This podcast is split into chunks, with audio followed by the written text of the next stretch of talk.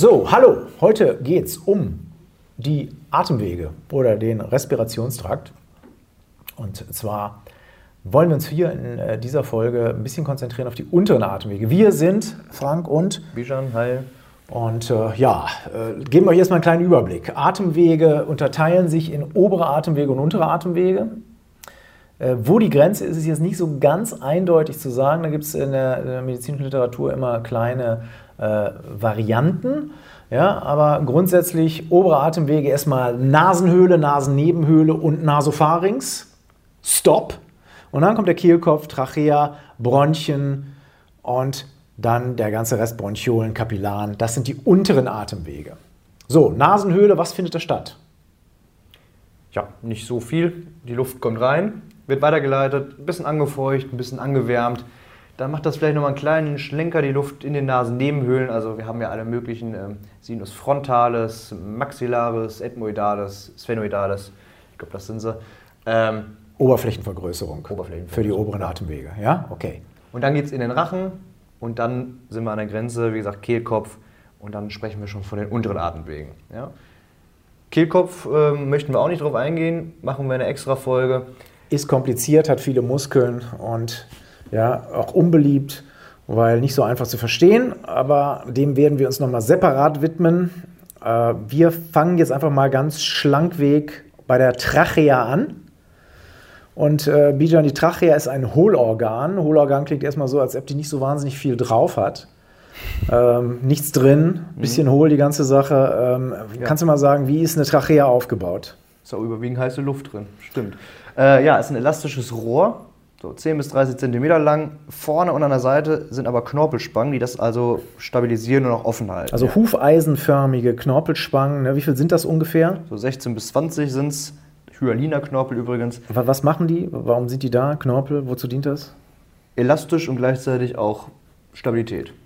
In erster Linie würde ich sogar sagen Stabilität, ja. ja weil, weil, sonst würde die Trachea nämlich durch den Atemstrom ganz gern mal kollabieren. Ja, da hättet ihr richtige Schwierigkeiten, tief durchzuatmen. Deswegen sind die Knorpelspangen schon ein ziemlich wichtiger funktionaler Bestandteil der Trachea und deswegen gibt es auch so äh, ja, fast jeden Zentimeter eine ja, um ähm, die Stabilität der Trachea zu gewährleisten. So, jetzt habe ich gesagt, die sind hufeisenförmig. Hufeisen ist kein ganzer Ring, hat immer hinten eine offene Fläche. Weiß jeder, der schon mal ein Hufeisen geworfen hat. Ja? Äh, was ist denn hinten? Hinten ist dann einfach nur so eine bindegewebige äh, Schicht, die heißt Pars membranaceus. Nee, stimmt nicht, Pars membranacea.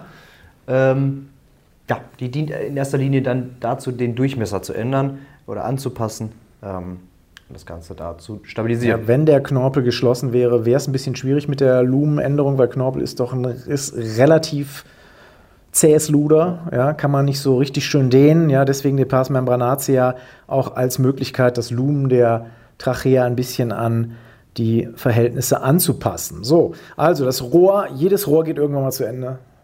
Das ist leider so und auch bei der Trachea ist es so. Die Trachea macht eine Sache, die viele Ehepaare auch nach vielen Jahren machen. Sie teilt sich. Ja, ja? und in was, in, was, in was teilt sie sich? Die teilt sich dann in einen rechten und einen linken Hauptbronchus. Ähm, gehört noch nicht zur Lunge, ist noch extra bronchial, also äh, rechter und linker. Das ist jetzt eine ganz interessante Sache, die du gesagt hast. Man unterteilt also die unteren Atemwege auch nochmal in extrabronchiale Atemwege und in, also Entschuldigung, extrapulmonale Atemwege und intrapulmonale Atemwege. Ja. Ja? Ich glaube sogar auch extra bronchial, kannst du glaube ich auch sagen. Ist zwar total widersprüchlich, weil das ja auch schon Hauptbronchus ist, aber ich glaube, das wird auch gesagt. Okay, also aber das, was innerhalb der Lunge verläuft und außerhalb der Lunge verläuft. Genau. So, und die Teilung dieser Trachea, wie heißt die auf Lateinisch? Das ist die Bifurcatio Tracheae, also die Bifurkation. Immer ein kleiner Stolperer, Tracheä, ja, muss man sich so ein bisschen, muss man sich so ein bisschen mühen. So, wenn ich das Ganze von innen betrachte und mal mit dem Bronchoskop reingehe, sehe ich an der Bifurkation, dass innen was ins Lumen vorspringt. Genau, so Wie nennt sich das? Das nennt sich Carina. Carina Tracheae entsprechend. Ähm, ja, ist so ein kleiner Sporn, der da rein jagt. Genau. Ja? So, wenn ich jetzt, äh, wenn, wenn ich jetzt gucke, äh, mir das Ganze von vorne angucke, in der AP-Projektion, also anteriore, posteriore Projektion, stelle ich fest, das sieht nicht symmetrisch aus. Verdammt nochmal. da ist wieder, die Natur hat sich wieder einen kleinen Scherz erlaubt und beide Bronchien haben einen unterschiedlichen Abgangswinkel. Ja, Auf die bezogen- Medianebene Genau, bezogen. bezogen auf die Medianebene. Guckt, der rechte Hauptbronchus äh, verläuft der im 20 Grad und der linke von 35 Grad. Das Ja, also- heißt, der rechte ist steiler. Ja, also man könnte auch mal umrechnen und sagen, 160 Grad von der, von der, Trach, von der Trachea aus gesehen, ja, auf der rechten Seite, beziehungsweise dann, oh, jetzt muss ich hier mal ganz flink rechnen, 145 Grad, ja, stimmt, 145 Grad auf der linken Seite. Also der rechte Hauptbronchus ist auf jeden Fall steiler.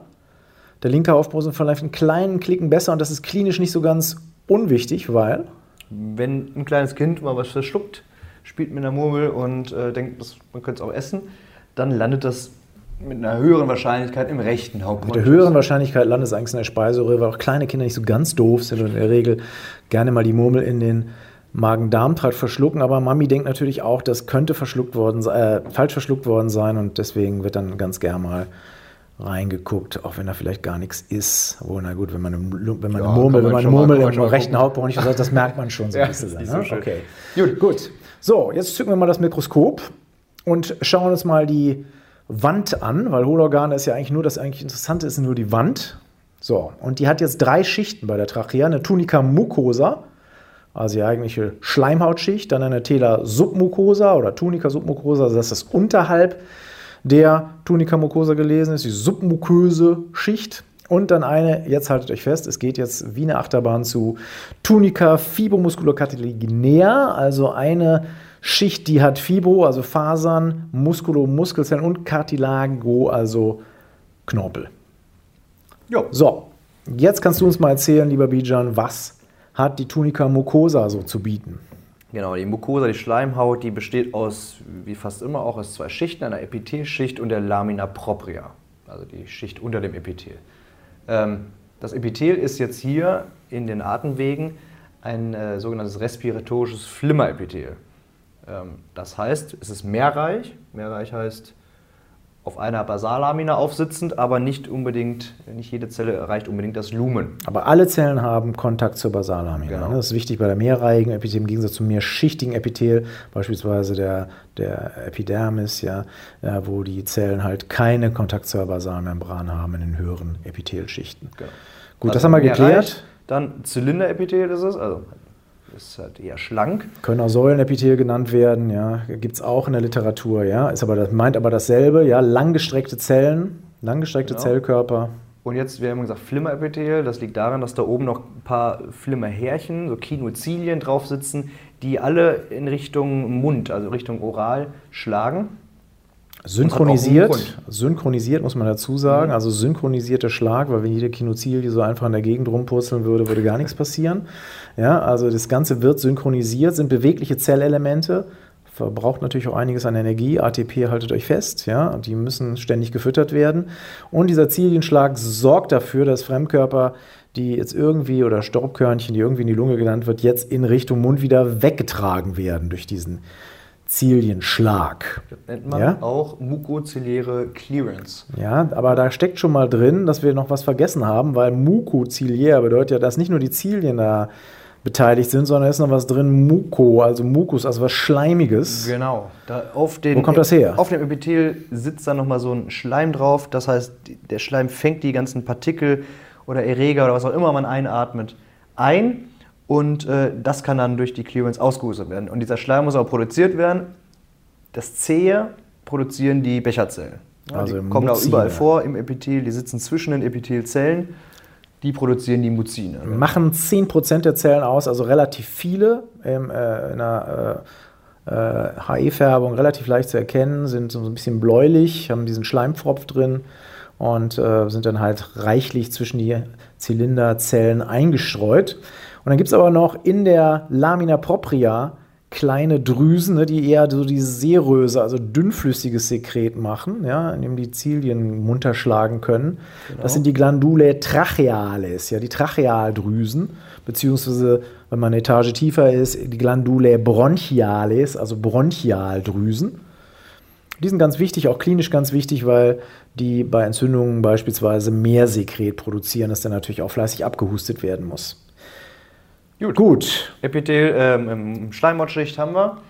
dann, dann vielleicht sollte man auch sagen, das sind natürlich jetzt nicht alle Zellen, Zellen, die wir aufgezählt haben. Es gibt da natürlich auch wie in jedem Epithel noch so ein paar Stammzellen unten, die für die, für die Erneuerung äh, sorgen. Äh, im, äh, in, dem, äh, in der Bronchialschleimhaut äh, auch noch äh, Zellen Endokrine mit endokrinen Funktion, ja, die bei beispielsweise Tumoren eine Rolle spielen. Das solltet ihr aber dann wirklich im Flexikon nachlesen, weil da geht es jetzt sehr ans Eingemachte. Genau. So, Tela Submucosa unter, dem, unter der Mucosa, also eine lockere Schicht, Bindegewebe, paar Venen drin. Nicht so spannend. Und dann außen die Tunika, die Zungenbrecher-Tunika, die Fibromusculocartilaginea. Also wir haben ja vorhin schon gesagt, es gibt die hufeisenförmigen Knorpelspangen, die sitzen da, Hyaliner Knorpel. Und die sind auch nochmal verbunden über Kollagenfasern elastische Fasern. Und das nennt man Ligamenta annularia. Die brauchen, braucht man für die Längselastizität, weil, na klar, der, Haar, der Hals ist eine relativ bewegliche Angelegenheit. Da ist das Hohlorgan gefordert, muss sich auch mal dehnen oder stauchen können. Und deswegen ist wichtig, dass halt entsprechende Fasern für die Elastizität sorgen. Und dann haben wir ähm, noch äh, außen, äh, die natürlich vergessen, die Pars membranatia, also die, die Hufeisenspangen quasi miteinander verbindet. Äh, wie ist die aufgebaut in etwa? Da ist es einfach eine Bindegewebsplatte, da sind ein paar elastische Fasern drin und auch Muskulatur, weil wir haben gesagt, die kann ja auch den Durchmesser verändern der Trachea. Entsprechend sitzt da ein Muskel drin, den nennt man dann Musculus trachealis. Wenn man weiter runter guckt, nennt man den Musculus bronchialis. Dient also im Straffhalten der ganzen Sache, ne? Okay. So, wunderbar. Ich würde sagen, das war jetzt erstmal genug Histo und wir gucken uns jetzt mal die Lungen an. Ja, also die, die, die äh, Trachea und die, die großen beiden Hauptbronchien lassen wir jetzt ja mal ein bisschen hinter uns und tauchen in die Atemwege innerhalb der Lungen ein. Ich hab, wir haben eben noch mal ganz kurz den ersten Teil abgehört, ich habe einen kleinen Break gemacht und jetzt hat Bieder mal ordentlich verprügelt, weil er hat da irgendwas von extrabronchial. das ist natürlich totaler Bullshit. Ja, macht also es, Sinn. Geht, es gibt intrapulmonale und extrapulmonale Atemwege und wir befinden uns jetzt, wenn wir in die Lungen eintauchen, in den intrapulmonalen, also innerhalb der Lunge gelegenen Atemwege. So, wir haben zwei Lungen, deswegen im Lateinisch spricht man von Pulmones, also den beiden Lungen. Und äh, sind die gleich groß, Bijan? Nee, nicht ganz. Also Du links hast eine Chance, ist, dich jetzt zu rehabilitieren. Jetzt gebe ich alles. Links ist 10 bis 20 Prozent vom Volumen her kleiner. Das liegt Warum? daran, Warum? Warum? dass da auch das äh, Herz, das, link, das Herz drückt da auf die linke Lunge im Endeffekt Da drauf. ist nicht so viel Platz. Da ist auf gut nicht so viel. Platz. Ja, da ist das. Herz. Das Herz ist nicht so ganz klein, also linker Lungenflügel etwas kleiner. Gut. Äh, die Lungen sind überzogen von Serosa, also Pleura visceralis oder Pleura pulmonalis oder auf Deutsch das Lungenfell. Das sitzt direkt auf der Lunge drauf. Und wo eine Pleura visceralis ist, wird auch eine Pleura parietalis sein. Also im Endeffekt die innere Auskleidung der, des Brustkorbes.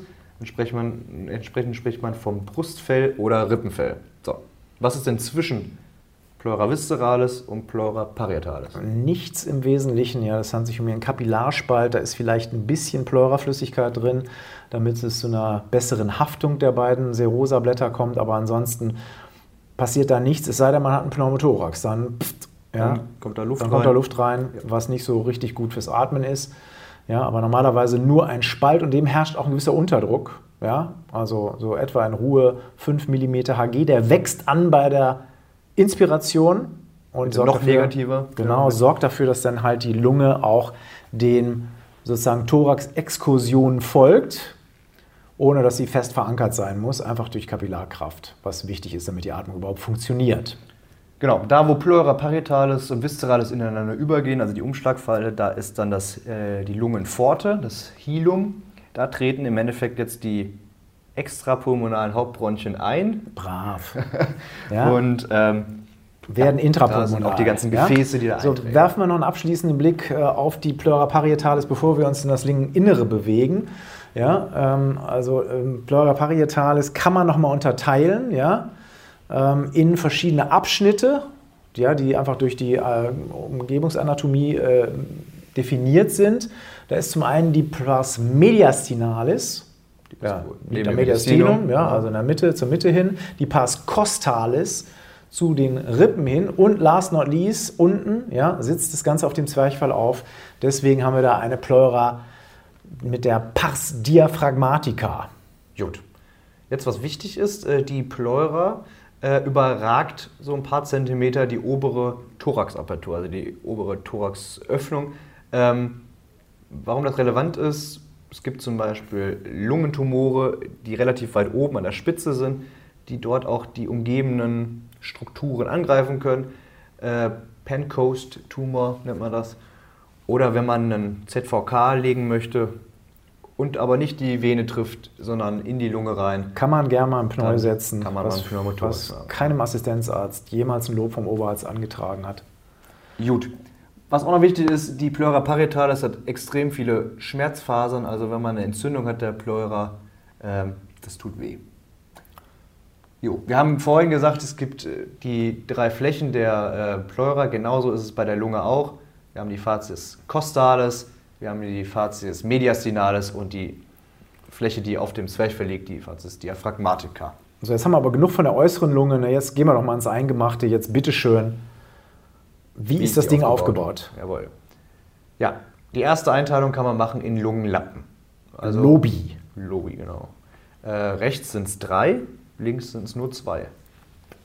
Ja, und zwischen den Lappen, was verläuft da? Also das, was trennt, das sind die Fissura obliqua. Die gibt es also die, die schräg verlaufende Fissur. Die gibt es rechts und links. Genau, links gibt es nur eine, ja, Ja, eine Fissur. gibt es ja noch einen äh, dritten Lappen, den Mittellappen, den gibt es nämlich äh, links nicht. Die wird äh, gebildet durch die Fissura horizontalis. Also Oberlappen, Mittellappen, Unterlappen, beziehungsweise einmal dann links nur Oberlappen und Unterlappen. So, Lappen ist aber jetzt natürlich nicht, äh, ist, die Lunge hat, ist vom Spaltpilz wirklich befallen, ja, muss sich immer weiter aufteilen, sie kann nichts dagegen machen.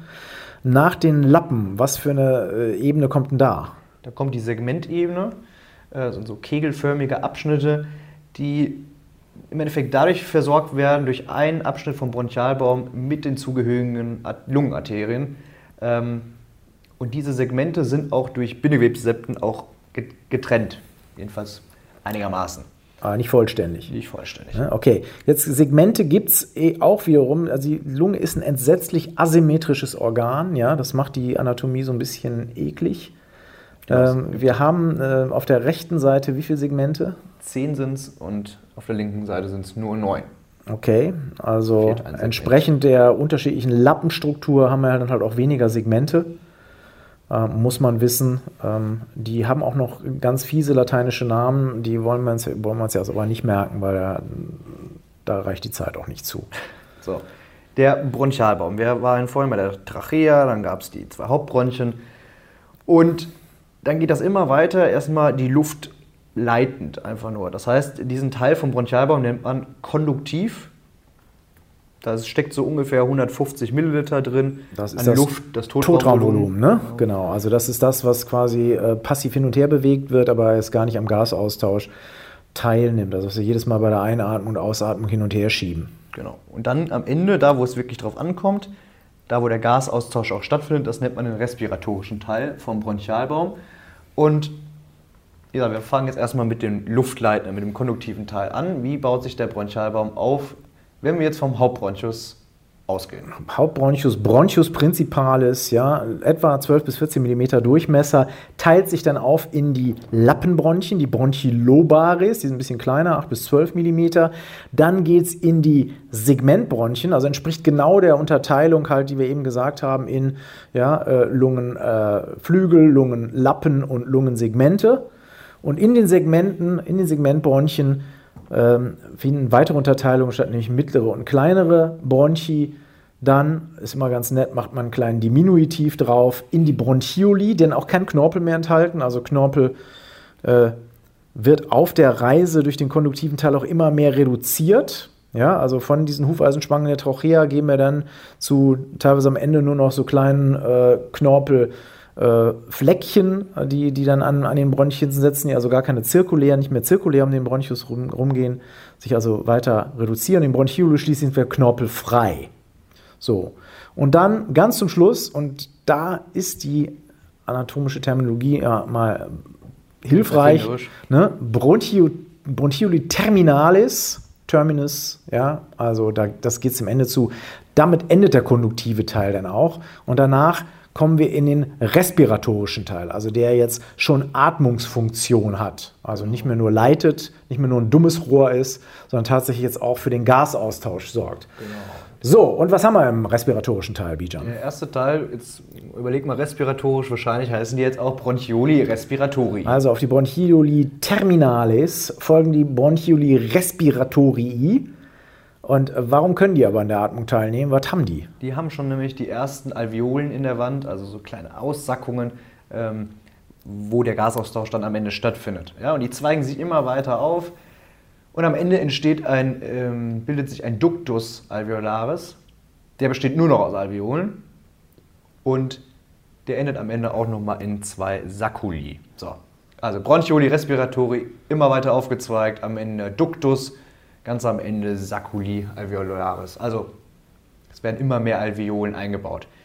Wenn man jetzt von einem Bronchiolus terminalis ausgeht, entstehen daraus um die 1500 bis 4000 Alveolen. Das Ganze nennt man ein Acinus. Also Acinus ist der Bereich, der von einem Bronchiolus terminalis ausgeht. Das ist eine Masse Holz, 4000 Alveolen. Da zählt man eine, Zeile, eine Weile dran. So, jetzt gucken wir uns noch mal, gehen wir nochmal zurück in die Histologie so ein bisschen und gucken uns mal an, wie sind die Bronchien äh, strukturiert, mikroskopisch. Wir hatten ja schon so eine Teilung äh, uns bei der Trachea angesehen und jetzt so ganz äh, abweichen tut die ja nicht, wenn ich jetzt in die Bronchien runtergehe, oder? Genau, also das Flimmerepithel ist weiterhin da, da sind weiterhin Becherzellen, diese Drüsen, die wir vorhin erwähnt haben, die ähm, Tunica muscular, also die Muskelschicht, ähm, die ist weiterhin da. Also wir hatten ja vorhin den Musculus trachealis bzw. den Musculus bronchialis und auch hier geht die Muskelschicht weiter, nennt man jetzt nur noch Tunica muscularis die wird immer kräftiger, während, du hast vorhin schon erwähnt, der Knorpel immer weiter abgebaut wird. Erst war es ein hyaliner Knorpel, später ein bisschen elastischer Knorpel und irgendwann ist der ganz weg. Und wenn man dann in die Bronchioli jetzt reingeht, haben wir vorhin gesagt, da gibt es ja keinen Knorpel mehr. Ja, korrekt. Aber wir sollten vielleicht noch mal ganz kurz einen kleinen Schlenker machen und überlegen, warum habe ich da so eine Tunica muscularis? Ja? Äh, warum habe ich da plötzlich so viel Muskeln? Und ähm, das hat einen ganz einfachen Grund, weil Dadurch kann ich natürlich die Weite der ähm, Bronchien regulieren. Und das ist, hat natürlich einen wahnsinnigen Vorteil, dass ich halt den Gasaustausch in der Lunge so ein bisschen auch in die Richtung verschieben kann, wo er effizienter ist. Ja, das heißt also, ich kann die Zustrom zu verschiedenen Lungengebieten durch diese Muskeln regulieren, ähnlich wie ich das mit den äh, Arterien, mit den muskulären Arterien den Blutdruck reguliere, kann ich hier mit den bronchialen Muskeln quasi den Luftstrom regulieren. Genau. Ja? Nicht überall landet gleich viel Luft. Entsprechend kann man das da anpassen. Und diese Muskeln sind auch deswegen wichtig, weil die beim Asthma bronchiale dann also auch eine wichtige pathogenetische Rolle haben. Jawohl. Gut, also Bronchioli haben wir gesagt, keine Knorpel mehr. Muskulatur wird immer kräftiger. Ähm, viele elastische Fasern drin. Das ist das Entscheidende, dass das Lungengewebe sehr viel elastische Fasern hat, sich dadurch immer wieder zusammenziehen will. Das ist die Retraktionskraft. Und das Flimmerepithel ist zwar noch da, aber ist nicht mehr mehrreich, sondern nur noch einreich, hat keine Drüsen mehr, hat nur noch wenig Becherzellen, hat jetzt aber eine neue Zellart, die Keulenzellen, die produzieren also Eher Clara-Zellen genannt, ne? die machen was? Die produzieren so Surfactant-Proteine. Was das genau ist, können wir gleich nochmal besprechen. So, Gut. wir wissen ja, dass die Lunge dem Gasaustausch dient und der Gasaustausch kann natürlich nur funktionieren, wenn die Lunge auch gut durchblutet wird. Werfen wir mal einen Blick auf die Blutgefäße der Lunge. Da unterscheiden wir jetzt zwei Formen von äh, Gefäßen, nämlich einerseits die Vasa publica und die Vasa privata. Bijan, erklär mal den Unterschied. Ja, Vasa publica, also für die Öffentlichkeit, für den, äh, für den ganzen Körper gedacht. Das sind die, die im Endeffekt jetzt den Gasaustausch machen äh, Vasa privata versorgen im Endeffekt nur isoliert jetzt die Lunge selbst. Also das ist die Eigenversorgung der Lunge. Ne? Genau. Okay, und jetzt haben wir dasselbe Spiel im Prinzip bei den, bei den Bronchien. Also auch die Gefäße verästeln sich dann halt vom Ästchen aufs Stöckchen, aufs Blättchen sozusagen, also werden immer feiner, folgen also im Prinzip auch dieser Einstellung in Lappen, Segmente und so weiter und so fort. Äh, haben anfangs, äh, sind elastischen Typs eher ne, und dann später muskulären Typs. Warum? Anfang haben wir letztes Mal schon gesagt, glaube ich, im Podcast, elastischer Typ macht Sinn, Windkessel, äh, muskulärer Typ ist wichtig für die Feinregulation, um dann zu gucken, wo muss viel Blut durchfließen. Das ist genau. nicht so wichtig. Diese Vasa publica sind nämlich verdammt clever. Wenn ein Lungenteil nicht so richtig äh, gut belüftet ist, schränkt der Körper auch die Durchblutung ein, was macht natürlich überhaupt gar keinen Sinn, jede Menge Blut durch einen Lungenteil zu lenken, der gar nicht äh, Gas empfängt. Das wäre dann ein bisschen schwachsinnig. Deswegen werden diese Atelektasen, also diese nicht belüfteten Bezirke, auch weniger durchblutet. Genau. Wie läuft das ab? Arteria pulmonalis vom Herzen, dann geht es in die einzelnen Lappen, in die Segmente, und zwar im Zentrum. Segmentarterien dann auch entsprechend genannt. Ne? Verzweigen sich immer wieder runter, dann halt bis sie zu einem Kapillarnetz werden, das dann zwischen den Alveolargängen, also den Ductus alveolaris, sich verzweigt. Und diese Kapillaren sind dann die eigentlich, der eigentliche Ort genau. des Gasaustausches. Ja. Dann geht es über die Venen, die jetzt diesmal nicht im Zentrum der Segmente verlaufen, sondern zwischen den Segmenten oder unter der Pleura. Geht es zurück äh, zum Hilum und dort in die beiden Lungenvenen. So, das sind ja die Vasa publica und die Lunge selbst muss ja auch noch versorgt werden über die Vasa privata. Das machen die Rami bronchia, das die kommen aus der Aorta äh, überwiegend und ähm, sorgen für die, Körper, äh, für die lungeneigene Blutversorgung. Ja, noch eine kleine, eine kleine Ergänzung. Es gibt da auch Rami pulmobronchialis, das sind Sperrarterien, die was machen? Das sind im Endeffekt Kurzschlussverbindungen zwischen dem Vasa privata und dem Vasa publica. Aha, und wozu dienen die? Da kann man wahrscheinlich dann auch Bereiche, die, wo es nicht notwendig ist, die zu durchbooten, einfach mal kurz schalten. Irgendwelche, irgendwelche kleinen Anastomosen, die irgendwas machen. Äh, wissen wir auch nicht genau. Man merkt da ein deutliches Wissensdefizit bei Herrn Fink, Bitte? aber ja, kein, kein Problem, das holen wir nach. Okay, jetzt gehen wir mal ganz tief runter, da wo die eigentliche Show stattfindet, nämlich auf die Ebene der Alveolen, also der Lungenbläschen. Ne, wir haben jetzt diesen ganzen lästigen Weg durch die Bronchien hinter uns gebracht, landen jetzt in der Alveole. Und jetzt, die sind auch wieder histologisch ganz interessant, weil die haben zwei verschiedene Zelltypen. Bijan, du schaust schon wieder mit den Hufen. Los Welche geht's. sind das? Die heißen ganz spannend Alveolarepithelzelle oder Pneumozyt Typ 1 und der andere heißt wohl Typ 2. So, typ 1 bedeckt eigentlich fast die ganze Oberfläche der Alveolen mit seinen Fortsätzen. Ähm, typ 2 ist zwar ein bisschen häufiger, aber bedeckt viel weniger Oberfläche. Ähm, produziert Surfactant, haben wir vorhin schon mal kurz erwähnt, erklären wir gleich, was das ist. Und dient auch als Stammzelle. Also wenn die Typ 1-Zelle kaputt geht, kommt die Typ 2 an und sagt, hier mache ich die neu. Das sind jetzt nicht alle Zellen, die im Alveolarepithel vorkommen. Es gibt noch äh, Alveolarmakrophagen zum Beispiel. Was machen die? Was machen die? Makrophagen, die fressen alles auf, sind fürs Immunsystem da. Äh, spielen hier in der Lunge wichtig, eine sehr wichtige Lunge, Rolle. Lunge spielen wir, da sind wir ständig im Austausch mit unserer Umgebung. Da ist schon wichtig, dass das Immunsystem einen Daumen drauf hat, deswegen die Alveolarmakrophagen eine wichtige Immunzelle, die halt dafür sorgt, dass Antigene, die in die Lunge gelangen, dann entsprechend prozessiert werden, um vom Immunsystem fertig gemacht zu werden. So, ich bin jetzt hier ein Sauerstoffatom und ich würde gerne zum Erythrozyten kommen. Was muss ich, welche Barriere muss ich jetzt überwinden, äh, schnellstmöglich, auf dem schnellstmöglichen Weg. Was steht zwischen uns? Also zwischen uns steht jetzt erstmal die Typ 1-Zelle. Das ist jetzt die erste, die mich empfängt. Ja, da muss ich durch. Und da, wo eine äh, ja, äh, Epithelzelle ist, ist in der Regel gleich als nächstes die Basallamina, auf der die Epithelzelle angesiedelt ist. Genau. Die, braucht ja immer, die kann ja nicht so einfach rumschwirren, die braucht immer eine Stütze. Und danach schon fast verschwimmend mit der Basallamina kommt dann auch das Kapillarendothel schon. Und dann ein bisschen Blutplasma. Ein bisschen Blutplasma und, und da, da, da, muss ich jetzt noch zu den Erythrozyten rein, ans Hämoglobin andocken. Genau, das ja, ist aber die, dann bin ich da. Das ist ja? die Diffusionsbarriere, die ist so schmal, ähm, 0,2 bis 0,4 Mikrometer, also extrem ausgedünnt, sodass der Gasaustausch hier sehr gut stattfinden kann. So, wir haben eine Sache noch, die wir euch die ganze Zeit versprochen haben. Das ist Surfactant. Ähm, bisschen kompliziert zu verstehen, was das eigentlich ist. Im Endeffekt ist das eine Mischung aus über 90% Phospholipiden und ein paar Proteine. Und was hat Surfactant für eine Funktion? Ja, kannst du ja denken, so, eine, so, eine kleines, so ein kleines Gasbläschen, ne, wie so alle kugeligen Körper, haben echt eine extreme Oberflächenspannung und würden ganz gerne mal plopp machen.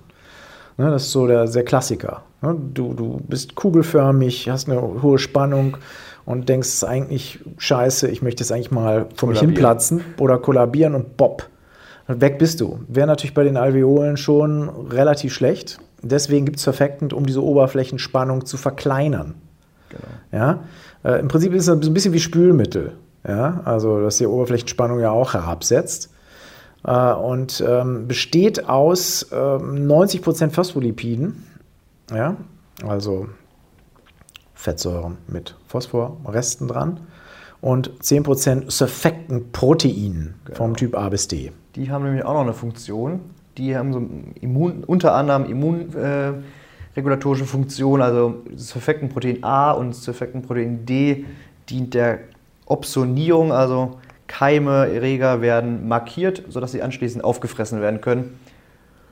Und das sind so die wichtigsten Funktionen vom Surfactant. Surfactant deswegen wichtig, weil man zum Beispiel bei Frühgeburten noch keine Surfactantbildung hat, die deswegen extrem leicht Lungeninfektionen bekommen, beziehungsweise die Atmung auch insuffizient ist, müssen beatmet werden, also Surfactant.